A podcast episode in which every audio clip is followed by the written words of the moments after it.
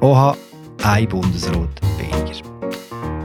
Der Alain Berset will nicht mehr, dafür geht das Politbüro jetzt an die Arbeit. Wir starten das grosse Karussell, wir schauen uns den Kampf im linken Lager an und wir fragen uns, oder besser gesagt, ich frage mich das vor allem, kommt jetzt vielleicht ein Basler zum Zug? Und damit herzlich willkommen zum aktuellen Politbüro. Eigentlich haben wir ganz andere Themen auf der Liste gehabt, Verkehr, Europa, aber dann ist die Aktualität passiert. Merci beaucoup, Monsieur le Vice-Chancelier, euh, Mesdames et Messieurs. J'ai informé ce matin euh, la présidence du Parlement euh, et également mes collègues du Conseil fédéral Euh, que j'avais prévu de quitter le Conseil fédéral à l'issue de la présente euh, législature, donc à la fin de, de cette année. Und jetzt reden wir über den Berse. Und zwar mit der Chefredaktorin Afela Birr in Zürich, mit dem Bundeshauschef Fabian Renz auch in Zürich und mit dem Bundeshausredakteur Markus Häfiger hier in Bern. Mein Name ist Philipp Loser und das ist eine neue Folge vom Politbüro im Politik-Podcast von Tamedia. Heute zusammen. Hallo miteinander. Bienvenue à tous et à toutes. Fabian, ich gerne mit dir anfangen. Du machst es langsam ein bisschen zur Gewohnheit. Bundesräte gerne zurücktreten, wenn du frei hast. ja, es ist noch interessant, äh, wenn man in einem 100%-Pensum schafft, hat man nicht so oft frei unter den Wochen, aber es ist mir jetzt tatsächlich zweimal gelungen. Äh, wo der Ueli Maurer zurückgetreten ist, habe ich frei gehabt und jetzt am Mittwoch beim Rücktritt vom Alain Berset. Dann schauen wir auf, wenn du nächstes Mal wieder frei ist. Frage vielleicht an die arbeitende Bevölkerung, wie ist, wie ist der Rücktritt gewesen? Also ich habe das ja ein bisschen in meinem äh, Kommentar beschrieben. Der Berse hat auf mich aufgeräumt gewirkt. Er ist nicht traurig gewesen, hat nicht so wehmütig gewirkt und auch nicht so emotional. Er ist eher gefasst und so im Reinen mit sich hat man den Eindruck gehabt. Seine Auftritt ist auf jeden Fall so bestimmt und kontrolliert gewesen. Und wenn man das vergleicht mit anderen letzten Medienkonferenzen zu Bundesratsrücktritt, das sind ja in letzter Zeit ein paar gewesen, äh, dann ist das anders gewesen. Also zum Beispiel Simonetta Sommaruga ist äh, sehr emotional gewesen. Dort muss man aber sagen, ist ja, sind ja auch die Umstände von ihrem Rücktritt äh, emotionaler gewesen. Äh, der Uli Maurer ist so richtig ins Reden gekommen, hat noch einmal äh, mit den Medien abgerechnet und mit diesen Woken und Doris Leuthard zum Beispiel ist mir auch wieder in Sinn gekommen gestern, denn sie war auch sehr emotional bei ihrer Rücktrittsankündigung. Nicht zu vergessen Samuel Schmid. Der mit Nasenblüten, glaube ich, oder? Genau. Hm. Entschuldigung. Aber auch dort sind ja die Umstände, muss man sagen, ein bisschen anders und ein bisschen schwieriger, oder? Wie hast du gefunden, Markus? Für mich ist vor allem so der Überraschungsmoment äh, heftig gewesen. Also wir haben alle damit gerechnet, dass ein Rücktritt von Berse auf Ende Jahr möglich ist oder vielleicht sogar die Chance über 50 Prozent liegt. Aber dass er jetzt an dem Juni-Mittwoch zurücktritt, das hat schlicht niemand auf dem Radar gehabt. Der Überraschungsmoment ist ihm gelungen. Das ist sicher immer so der letzte kleine persönliche Triumph von einem Bundesratsmitglied, wenn es niemand vorher merkt und er der wirklich kann dann bekannt geben, wenn es niemand erwartet. Den Moment tatsächlich hätte ich nicht vor der Sommerferien erwartet und außerhalb von einer Session. Ja, es hat sich halt in dem wirklich sehr überraschenden Zeitpunkt auch gezeigt, dass der Alain Berset halt jemand ist, der die Fäden gerne in der Hand hat. Also ich könnte mir gut vorstellen, dass er sich auch darüber gefreut hat, dass er mit dem konkreten Zeitpunkt von seinem Rücktritt jetzt alle überrascht hat. Fabian, darfst du etwas sagen, auch wenn du nicht äh, da bist? Ja, also Überraschung eben ähm, der, der äh, Zeitpunkt, wo er jetzt das angekündigt hat, ja, der ist sicher uner eher unerwartet gekommen. Ähm, es ist auch noch früh, muss man sagen. Also normalerweise, wenn Bundesräte auf Ende Jahr zurücktreten, dann geben sie es also im Herbst, im September, um die Herbstsession herum bekannt, äh, dass es jetzt eine schon vor der Sommerpause macht äh, ist jetzt sicher eher ungewöhnlich, aber man muss schon sagen, dass er Ende Jahr aufhört, das ist eigentlich nichts als logisch gewesen. Und er hat das ja letzthin in einem Interview so ein bisschen dementiert und so tun, wenn er nochmal will. Und ich habe ihm das eigentlich nicht geglaubt. Kann man natürlich im Nachhinein äh, leicht sagen, man hat es schon immer gedacht, aber ich habe es effektiv auch mal in die Zeitung reingeschrieben. Es haben von den äußeren Rahmenbedingungen her, also so von seiner Amtszeit, von der ganzen Konstellation her, hat eigentlich nichts ähm, dafür gesprochen, dass er nochmal antreten. Eben, es, er hat ja den Unterschied auch hervorgehoben und er hat von mir auch recht damit. Das ist ja in dem Sinne nicht ein, ein Rücktritt, sondern es ist ein Nicht-Wiederantritt. Mhm. Und ähm, ja, also mir hat es sehr, sehr überrascht, wenn er nochmal zu einer vierten Legislatur jetzt sich beworben hätte. Was ja interessant ist, dass der Berse selber erst kürzlich am Swiss Economic Forum wörtlich gesagt hat, dass er noch Lust hat, länger zu arbeiten. Und ist, er ist ja angesprochen worden auf das am äh, Mittwoch bei seiner Rücktrittsankündigung. Und hat dann einfach gesagt, ja, schaut dir mal eure Qualitätszeitungen an, eure Ansprüche und eure Standards und so. Das habe ich nie so gesagt. Das war recht dreist, oder? Ja, es war ein bisschen dreist, wie er dort reagiert hat. Wobei ich muss sagen, dass er dort bei dem äh, Interview, das du erwähnt hast, dass er dort so tun hat, wie er nochmal kommen würde. Das hat er wirklich gemacht oder er hat wirklich so suggeriert, dass er nochmal antreten ähm, das ist insofern verständlich als ein Bundesrat, wenn er auch nur der Hauch von einer Andeutung macht, dass er äh, an einem Rücktritt umsiniert, dann ist eigentlich für, für uns, für alle Medien, ist dann klar, er hört mhm. auf, oder? Und dann geht das grosse Spekulieren los. Der Raphael hat gesagt, wenn er da wie so will, die Fäden in der Hand behalten, auch über Kommunikation, dann muss er eigentlich so tun, wie wenn er bleiben würde, bis zu dem Zeitpunkt, wo er halt sagt, dass er nicht mehr bleibt. Also ein Bundesrat hat gar nie eine andere Wahl, als das zu dementieren. Weil eben, du sagst es, Fabian, die Medien sind wie Geier. sie, sie würden sich sofort darauf stürzen, wenn nur der Anschein würde erweckt werden, dass er nicht mehr so lange bleiben will. Aber vielleicht noch zur Ergänzung, warum wir jetzt alle ein bisschen gesagt haben, das ist dann gleich vom konkreten Zeitpunkt her überraschend. Überraschend darum, weil Anfangsjahr ist der Alain Berset ja sehr unter Druck gekommen. Das ist um die Corona-Leaks gegangen, wo die Standleitung, die sogenannte Standleitung, Verspätung bekannt worden ist zwischen seinem ehemaligen Sprecher, Peter Launer, und das ist ja nicht nur sein Sprecher, das ist ja einfach seine rechte Hand, die die ganze Zeit mit ihm unterwegs war.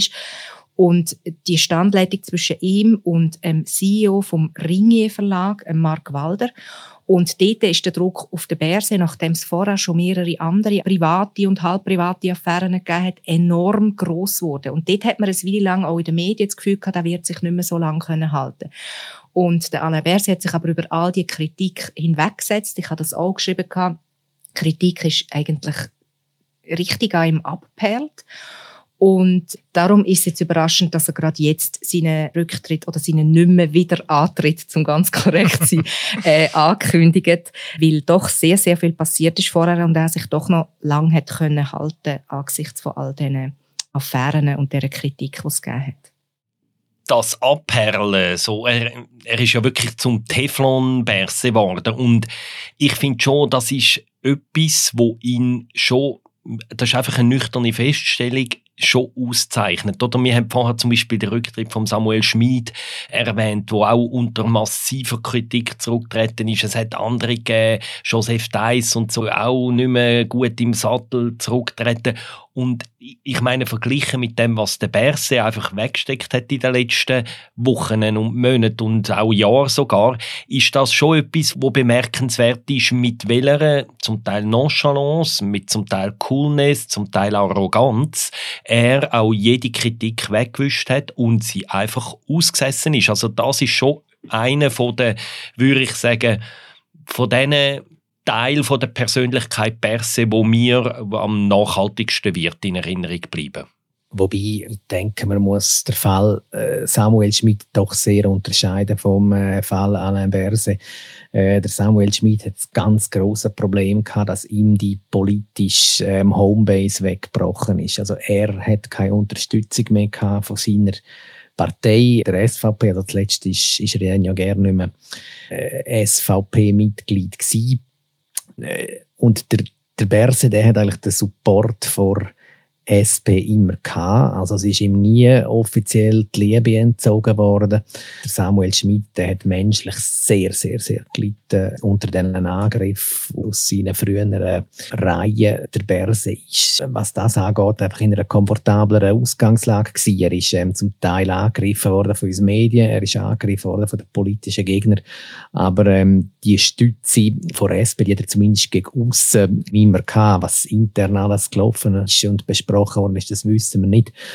Aber die SP hat ihm nie öffentlich die Unterstützung entzogen. Ich glaube, das ist schon ein wesentlicher Faktor, warum das eben auch alles so hat können, ihm abperlen. Mhm.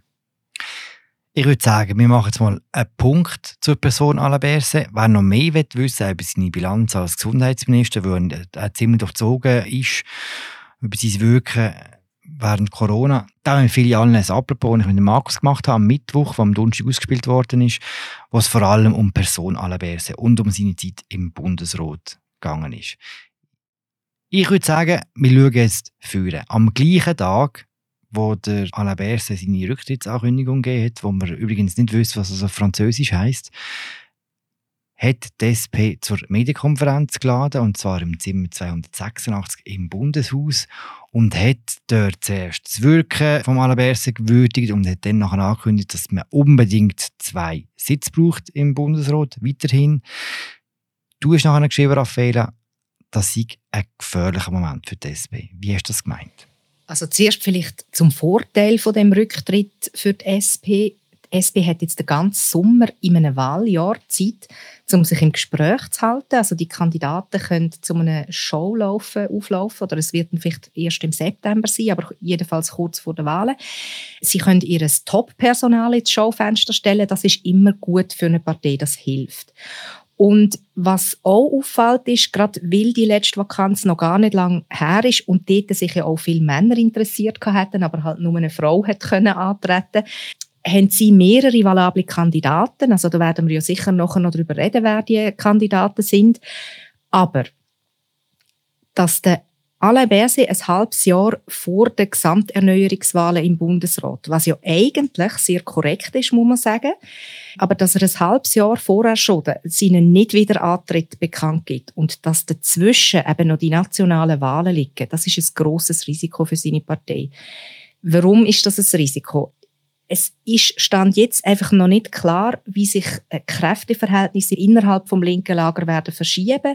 Es gibt jetzt Prognosen, die sagen, die SP wird verlieren, wie die Grünen werden abschneiden, ist noch offen, mutmaßlich auch verlieren äh, gemäss der Prognose. Aber es kommt extrem darauf ab, weil die Grünen auch abhängig sind von der Themenkonjunktur, zum Beispiel wie der Sommer wird verlaufen, ob es ein sehr heißer Sommer wird werden. Und den Grünen hilft sicher auch, dass sie jetzt mit dieser Vakanz mobilisieren können. Also sie können ihrer potenziellen Wählerschaft sagen, wählt uns. Wenn wir viel stärker werden, können wir auch einen Bundesratssitz holen. Das hilft natürlich im Wahlkampf. Und schon heute trennen ja die beiden linken Parteien nur noch 3,6 Prozent Wähleranteil. Und eine von diesen Parteien hat zwei Sitze, die andere gar keine.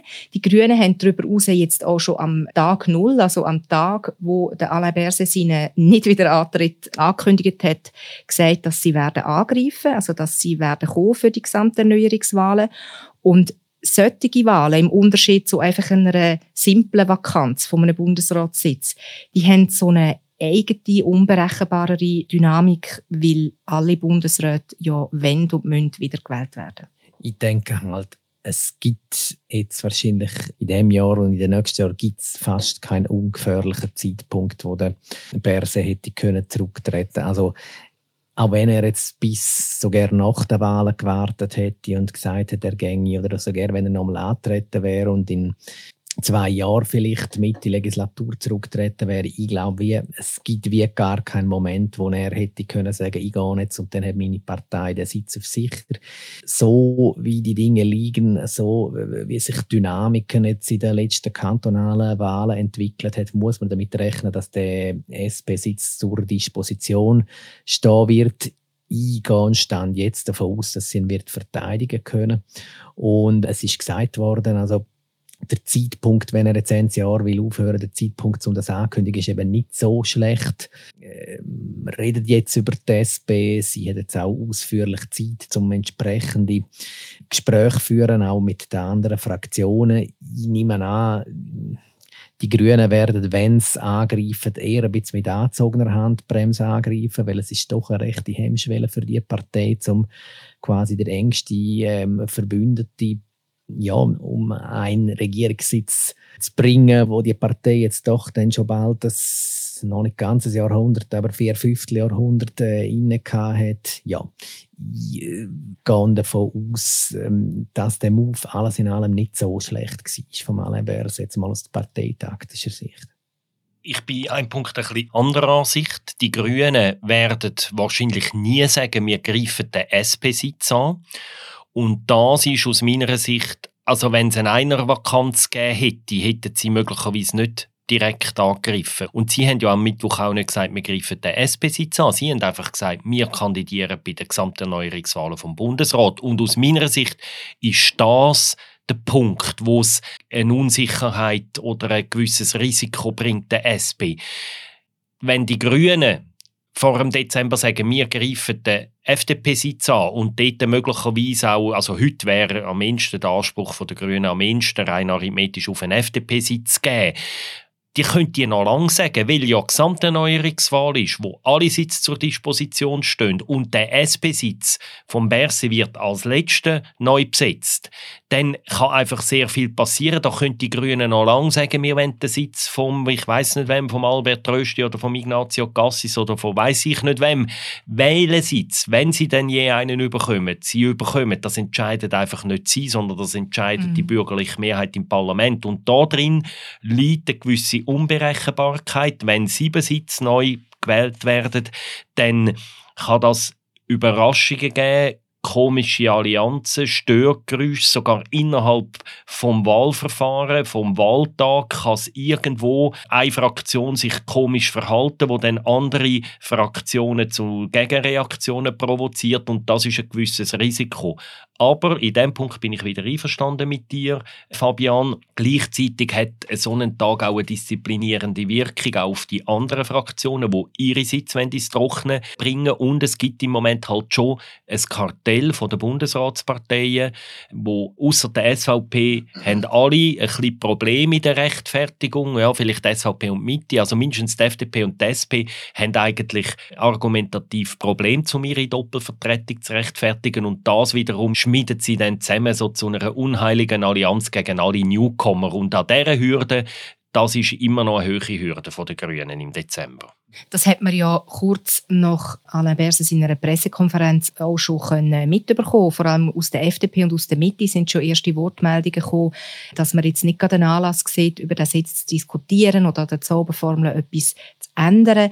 Weil es ist tatsächlich so, wie du sagst, Markus, sobald eine von diesen Fraktionen sich anders verhalten, als eigentlich bisher eben das Kartell vorgesehen hat, dann wird es schwierig und dann ist das Risiko für sie selber auch sehr groß. Wie ist genau die Abmachung zwischen Grünen und SP? Da gibt es ja so eine Art Nicht-Angriffspakt, oder? Ja, also am Mittwoch hat man einfach können feststellen, dass die Abmachung, dass es da unterschiedliche Verständnisse gibt. Matthäa Meyer, Co-Präsidentin der SP, hat vor den Medien gesagt, ja, die Grünen haben uns versprochen, dass sie uns nie werden angreifen. Und kurz darüber hat dann in Rede in einem Interview, also die Fraktionschefin der Grünen, bei uns in einem Interview gesagt, sorry, so eine Abmachung gibt es nicht, beziehungsweise es hat sie für diese Legislatur und das Versprechen läuft Ende Legislatur aus. Also es gibt da ein unterschiedliches Verständnis von der dieser angeblichen Abmachung. Und nur schon der Auftritt von der Rede, dass sie so offen der SP-Spitze widerspricht, das ist neu im Verhältnis zwischen diesen beiden Parteien. Ich glaube wirklich, bei den Grünen ist auch so ein bisschen, äh, wie soll man dem sagen, ein Lernprozess in Gang gekommen in den letzten zwei, drei Jahren. Sie wetten natürlich an sich auf Kosten der Bürgerlichen im Bundesrat und so wie die letzten Bundesratsvakanzen ähm, gelaufen sind, so wie es ähm, sich mit ihren Kandidaturen entwickelt haben, haben sie jetzt müssen langsam zur Einsicht kommen, dass wenn sie äh, den Einzug im Bundesrat schaffen wollen, dass dann wahrscheinlich das nur auf Kosten von SP geht. Also das linke Lager müsste massiv, und zwar wirklich als Block beide Parteien, SP und Grüne, müssen massiv zulegen in den nächsten Wahlen, dass da eine Dynamik entstehen könnte, die wo wirklich die Grünen auf Kosten der Bürgerlichen im Bundesrat bringt. Wenn nur eine von den Parteien verliert, dann ist, wenn überhaupt, die Chance für die Grünen dann geben, wenn sie eben gegen die SP antreten. Ich glaube einfach, sie realisieren langsam, sie können sich entweder zugunsten von der SP immer clean machen oder sie mhm. können halt den Hosenlupf im linken Lager wagen. Für die Grünen ist das, glaube ich, einfach eine wichtige Weichenstellung jetzt. Ich habe, glaube ich, mal geschrieben, man hat sich selber so verzwergt. Also man hat das akzeptiert, dass man die kleine Schwester ist im äh, linken Lager. Und jetzt merkt man langsam, wenn man wirklich machtpolitische Ansprüche hat, wenn man wirklich in den Bundesrat will, dann geht es halt nicht, dass man sich die ganze Zeit der SP unterordnet. Und ich finde, das ist sehr eine interessante Debatte, die da sicher in den nächsten Monaten wird aufkommen. Die SP zeigt sich da ja schon immer ein bisschen paternalistisch. Also Matthias Meyer hat ja gestern gesagt, sie geht schon davon aus, dass man sich innerhalb vom linken Lager jetzt nicht angreife. Aber eben der Nicht-Angriffspakt, ob es jetzt der genau in dieser Form gegeben hat oder nicht, der hat natürlich vor allem der SP genützt. Und was man vielleicht auch noch muss sagen, ist, dass innerhalb vom grünen Lager, von der grünen Fraktion, hat schon immer unterschiedliche Ansichten über die Strategie gegeben, wie man jetzt am besten vorgeht. Es hat immer schon einen Teil von der Fraktion gegeben, der gefunden hat, jetzt machen wir uns mal nicht selber so klein, sondern wir greifen auch an, wenn SP-Sitz frei wird. Gleichzeitig hat Cedric Wermuth, der zweite Co-Präsident der SP, natürlich auch recht, wenn er sagt, genau dieser Kampf zwischen SP und Grünen nützt vor allem jemandem. Und das sind die Bürgerlichen, oder? Das würde ich auch sagen anstelle von Cedric Wermuth. Aber ich meine, ich habe auch das Gefühl, es ist doch auch ein bisschen der Blick nach Deutschland, wo da inspirierend wirkt. Oder also in Deutschland sind die Grünen ein vollwertiger Regierungspartner, also die sind auf Augenhöhe mit der SPD. Also da ist irgendwie nichts von SPD da oben und wir der kleine Juniorpartner, der so ein bisschen mitspielen dürfen. Und ich kann mir schon vorstellen, dass sich bei den Grünen langsam der eine oder die andere anfängt zu fragen, ja, warum geben wir uns mit der Rolle als ewige Nummer 5 zufrieden, nur damit es der SP sicher nicht wehtut. Ich habe das Gefühl, da ist ein bisschen etwas in Gang gekommen und wird mhm. auch noch mehr in Gang kommen im Verlauf der nächsten Monate. Mir hat am Donnerstag ein nicht ganz unbedeutender grüner Politiker so recht nonchalant gesagt, ja, fürs linke Lager ändert sich doch nichts, wenn einer von diesen beiden Sitz bei den Grünen ist. Also so das, ähm, also wir sind genau gleich stark, dann haben wir halt noch einen. Also so, das zeigt so ein neues Selbstbewusstsein und noch etwas. Ich glaube und ich muss gestehen, ich habe das noch nicht lange realisiert. Ich glaube, in den letzten etwa zwei Jahren ist mit der grünen Fraktion im Bundeshaus wirklich etwas passiert. Die haben einen massiven Entwicklungsschub gemacht. Also bei den letzten Wahlen sind sie ja massiv viel größer geworden und dann ist die Pandemie gekommen und die neuen grünen Parlamentarierinnen und Parlamentarier sind zum Teil wirklich verloren in dem Bundeshaus. Die Fraktion ist zu mehr als von der Hälfte neu gewesen. Die Leute sind unerfahren gewesen, haben nicht gewusst, wie der TÜV läuft, haben niemand kennt und so und da ist nicht viel passiert. Und in den letzten zwei Jahren hat die Fraktion hat sich angefangen zu finden. Sie hat ein paar Leute können auch ins Schaufenster stellen in diversen Dossiers. Und sie haben ein paar nicht ganz unwichtige Erfolge gehabt, zum Beispiel bei dem Klimaschutzgesetz, wo wir jetzt gerade am Sonntag abgestimmt haben. Da haben die Grünen Früher war es ja so, die Grünen haben das Grün im Namen gehabt und die SP hat eigentlich die Umweltpolitik gemacht im Bundeshaus. Und das hat sich verschoben. Ich würde sagen, in den letzten zwei Jahren, da haben auch in diesen Dossiers, auch materiell, auch wenn es ums Handwerk gegangen ist, die Grünen mindestens können aufholen. Die SP ist nicht weg vom Fenster wegen dem mit diesen Dossiers, aber gerade in dem Klimaschutzgesetz haben grüne Politiker sehr eine entscheidende Rolle gespielt, auch in zwei, drei anderen Dossiers, dem Solarexpress zum Beispiel, noch bei einem Geschäft, wo parlamentarische Initiative Giro geheissen hat und so weiter, haben sie Erfolg gehabt und das ganz Entscheidende ist, sie haben seit dieser Legislatur sehr schmal auch eine Macht im Ständerat mit fünf Leuten. Und auf einmal merken sie, hey, wenn man in beiden präsent ist, gibt das ganz neue Möglichkeiten vom Zusammenspiel. Man kann ganz neue Allianzen schaffen. Sie sind wie auf den Geschmack gekommen und sie wissen jetzt, wenn zudem auch noch der Bundesrat dazukommt, dann sind wir in der gleichen Liga wie die anderen. Und solange wir das nicht haben, sind wir nicht in der gleichen Liga.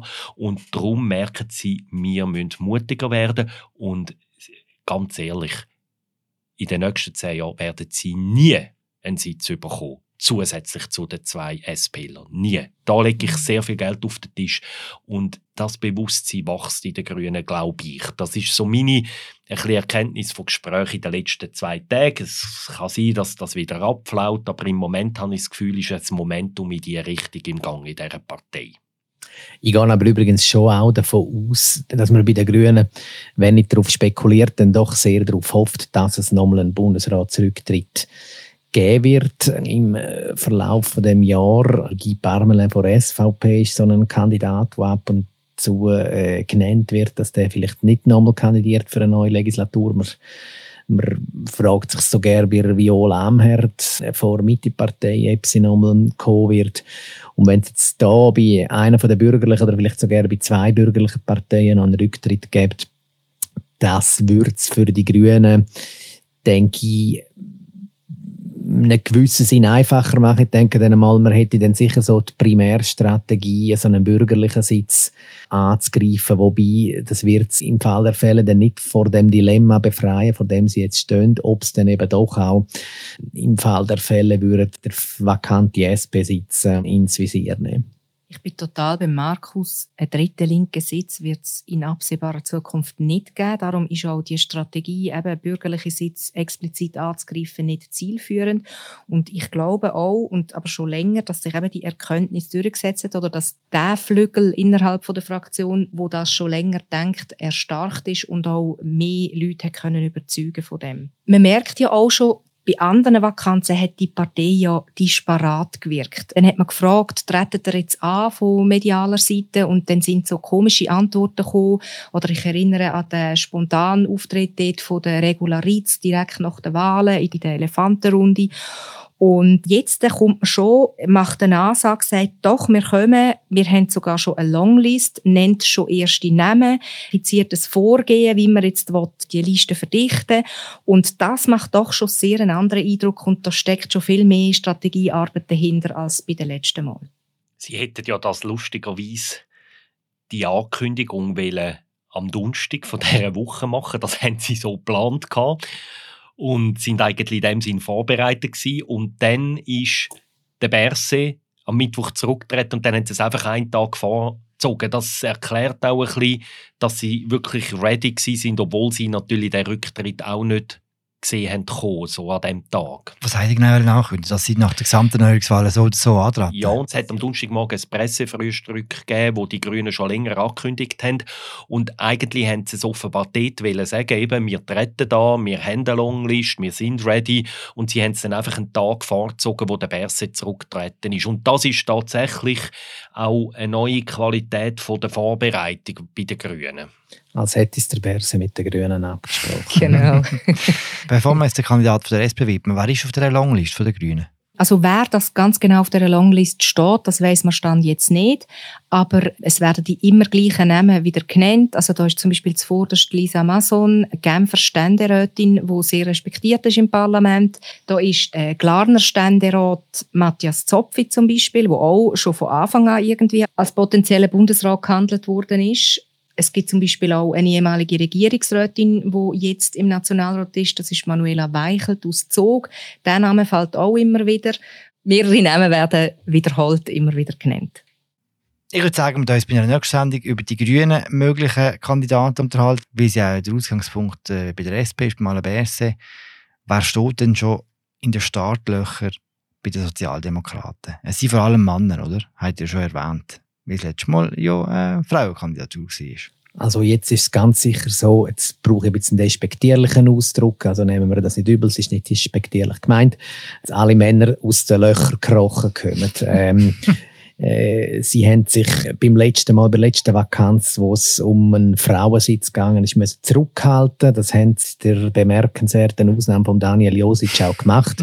Und jetzt, jetzt drei um, äh, sagen die Leute, dass sie Interesse haben.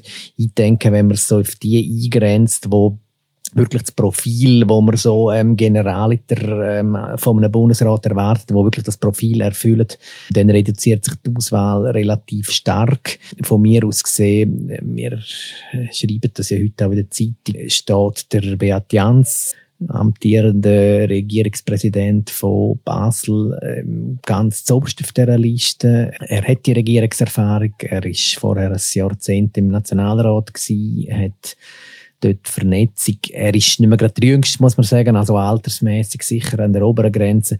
Es ist von mir aus gesehen der einzige Faktor, der so ein bisschen gegen ihn spricht. Ähm, aber ich gehe davon aus, dass wenn er ähm, kandidieren will und aufs Ticket gesetzt wird, dass er dann relativ gute Chancen hätte. Er kommt aus Basel, muss man vielleicht sagen. Das ist schon nicht ganz unwichtig.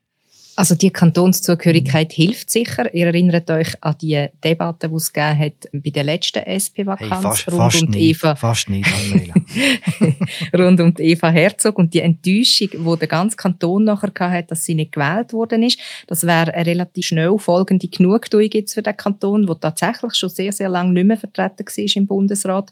Aber eben, ich glaube, jetzt bei dieser Personalie interessant ist, wo der, wo der Fabian gesagt hat, es, es ist ja nicht nur eine Kantonszugehörigkeit, er hat auch sonst das Problem, Profil, das Format auch für einen Bundesrat. Also der Markus hat vorher von äh, Geldwetten geredet. Ich würde jetzt sehr, sehr viel Geld darauf wetten, ähm, dass der Beat Jans, wenn er dann antritt, auch wird gewählt werden. Wir haben über den Daniel Josic geredet. Der Daniel Josic hat einfach den Kapitalfehler gemacht, dass er das letzte Mal verbissen daran festgehalten hat an seiner Kandidatur, sich von den Weisungen der Fraktion nicht hat beeindrucken lassen. Äh, hat er das nicht gemacht, wäre er jetzt möglicherweise der nächste Bundesrat von der SP. Also für ihn wird es das mal jetzt sehr schwierig überhaupt äh, aufs Ticket zu kommen, also dass er bei der Fraktion überhaupt eine Mehrheit wird finden, weil das wirkt schon nachher in der Fraktion, dass er dort so daran festgehalten hat. Das ist ein relativ spezielles Manöver gewesen. Und dann kann man vielleicht äh, an dritter Stelle auch noch den Jon Pult erwähnen. Das ist der Bündner Nationalrat, der zwar noch gar nicht so lange im nationalen Parlament ist, aber er wird so als Nachwuchshoffnung immer wieder genannt. Etwa zehn Jahren, äh, oder? Genau, genau.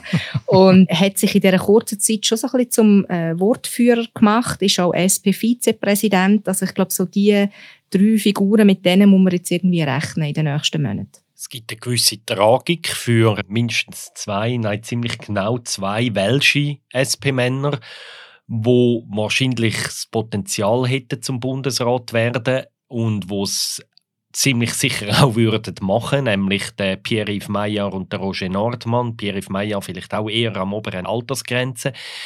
Die beiden denen kommt jetzt wirklich die Wahl von Elisabeth Bohm-Schneider in dass die das letzte Mal auf eine Art auf einen Deutschschweizer Sitz gewählt worden ist.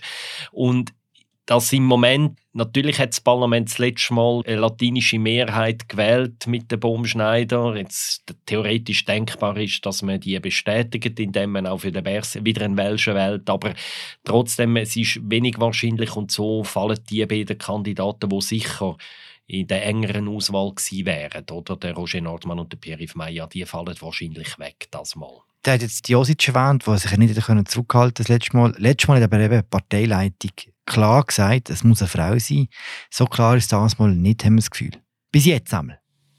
Ja, ich gehe davon aus, dass der Prozess mal äh, relativ offen gestaltet wird von Seiten der SP her, also dass es da nicht irgendwelche Einschränkungen machen werden. Die gehen übrigens auch davon aus, dass es auch weiterhin ähm, welche Kandidaturen äh, zulassen werden von dem her. Ich glaube, der Markus hat es kurz angetönt, er ist nicht ganz ausgeschlossen, dass es da am eine Überraschung gibt. Also Elisabeth Baumschneider hat niemand auf der Rechnung gehabt. Das ist ja das Schöne an den Bundesratswahlen. Ähm, es verbleibt immer ein Hauch Restspannung drin, wo das Ganze auch für uns, wo man das professionell beobachtet, eigentlich bis zur letzten Minute, so bis zu einem gewissen Grad unberechenbar macht. Ich denke, als Partei, die sich für Gleichstellung stark macht, wie es die SP ja macht, wird es der Partei wichtig sein, dass sie eine paritätische Vertretung haben im Bundesrat. Aber gestern hat man schon können hören, jetzt gerade von Seiten von der Matthäa Meyer, wo das letzte Mal ja sehr dezidiert war, dass eine Frau äh, müsse sein, ähm, dass man für alles offen ist. Also es könnte durchaus sein, dass auch Frauen kandidieren, wenn auch der interne Konsens da ist, dass es gut wäre, wenn es jetzt ein Mann wäre, das mal. Ich bin in diesem Punkt nicht ganz einverstanden mit dir, Raffaela. Ich glaube, Gleichstellung, so wie sie die SP versteht und lebt, bedeutet vor allem, dass es nicht zwei Männer gleichzeitig haben Ich glaube, mit zwei Frauen könnte die Partei leben. Matthäa Meyer hat auch ein Argument dafür gebracht. Sie sagt, oder, wenn man in die Geschichte schaut, hat so viel mehr Männer im Bundesrat gehabt als Frauen, dass es auch weiterhin könnte mal wieder eine Frauenmehrheit geben. Frauen sind zehn bis jetzt. Genau, und über 100 Männer, oder? Und das Problem ist ein anderes, glaube ich, bei der SP. Sie haben das letzte Mal eine Frauenwahl gemacht. Sie haben gewisse mögliche Kandidatinnen, auch in der Deutschschweiz, die damals nicht gekommen sind. Ich nenne Flavia Wasserfallen, Jacqueline Fehr, haben sie nicht antreten. Warum die jetzt antreten nachdem sie vor einem halben Jahr verzichtet haben, das erschließt sich mir nicht. Zwei andere valable Kandidatinnen sind antreten, nämlich Devi Alemann und Eva Herzog. Die erste ist in der Fraktion gescheitert, die zweite vor dem Parlament. Dass die so kurz nachher nochmal kommen, ist aus meiner Sicht unwahrscheinlich. Und darum, glaube ich, ist es nicht das Problem, dass es keine Frau darf sein, sondern dass sie im Moment wenig Frauen haben in der Deutschschweiz, die als Kandidatinnen noch könnten jetzt in Frage kommen, neben denen, die nicht gesagt haben, die, die aus verschiedenen Gründen nicht wollen oder nicht haben können. Glaube auch, es ist nicht so wahnsinnig wahrscheinlich, dass jetzt eine Frau antritt. Ich würde es aber jetzt nicht so kategorisch ausschließen. Also Jacqueline Fair ist eben letzt, Ende letzten Jahr ist sie ein bisschen in einem dummen Rang gewesen, oder sie hat wiedergewählt werden müssen als Zürcher Regierungsrätin. Ähm, die Wiederwahl hat sie jetzt geschafft. Also von dem her ist sie wie ein bisschen freier. Das ist jetzt in trockenen Tüchern, oder? Die Regierungswahl von dem her würde ich nicht ganz ausschließen, dass sie sich nicht doch nochmal interessiert. Und äh, ja, Eva Herzog, klar, es ist äh, fraglich, dass sie nochmal so eine Abfuhr äh, riskiert. Aber ich meine, das Profil würde noch genauso gut passen, wie das letzte Winter passte. Die würde jetzt die nicht einfach schon komplett abschreiben. Oder? Ich würde übrigens, wenn ich noch etwas sagen darf, ich glaube, die spezielle Konstellation, die wir jetzt haben werden mit dem mutmaßlichen Angriff der Grünen, ist auch noch mal ein bisschen die Chance von Daniel Josic. Oder? Also er hat sich unbeliebt gemacht, das ist richtig, aber der Daniel Josic wäre unter normalen Umständen wäre er im Gros der SP-Fraktion wahrscheinlich zu bürgerlich. Oder? Also er ist ja nicht nur so, dass er Krawatte trägt, er politisiert auch am rechten Rand der Fraktion. Wenn aber die SP der Josic auf das Ticket setzt, will ich sagen, dann ist er so gut wie gewählt in der Bundesversammlung. Dann haben die Grünen keine Chance. Also wenn, wenn sie das Gefühl haben, es wird für sie eng, die Grünen äh, haben realistische Erfolgsaussichten bei einem Angriff. Wenn sie dann Josic aufs Ticket tun, dann haben sie den Sitz nochmal gerettet. Ich könnte mir schon vorstellen, dass so Überlegungen jetzt auch beim Daniel Josic spielen und er eben darum ähm, nochmal einen Versuch startet. Voilà. Seid ihr auch ein bisschen aufgeregt jetzt? Weil die Wahl ist schon ein bisschen spannend geworden. nicht? Nein, es ist tatsächlich so. Vor einem Tag haben wir alle gesagt, es wird genau gar nichts passieren bei dieser Bundesratswahl. Und es sieht jetzt schon ein bisschen anders aus, zumal ich mit dem Fabian einig bin. Ich würde in der Tendenz rechne ich auch mit nochmal einem Bundesratsrücktritt, was das Spielfeld nochmal ein bisschen weiter öffnen wird. Ich bin nie davon ausgegangen, dass die Bundesratswahlen langweilig werden. Von dem her, ja, jetzt sieht man ein bisschen klarer, äh, auf was es rauslaufen könnte. Und äh, ja, man darf da gespannt sein. Wobei eben, es ist sehr schwierig mit Prognosen, weil wir haben ja äh, nicht ganz kleine Banalität namens Parlamentswahlen, wo vorher noch folgen wird und wo sicher einen maßgeblichen Einfluss auch darauf haben wird, wie die Bundesratswahlen rauskommen. Du, Raffaella, aufgeregt auf den Sommer? Also im Sommer wird es wahrscheinlich noch eher ruhig bleiben, sowohl die Wahlkämpfe der Parteien als auch jetzt wegen der Bundesratswahl. Aber nachher dann im Herbst wird es sicher heiß und es wäre schon genug interessant gewesen, auch ohne die Vakanz. Aber so wird es natürlich noch spannender.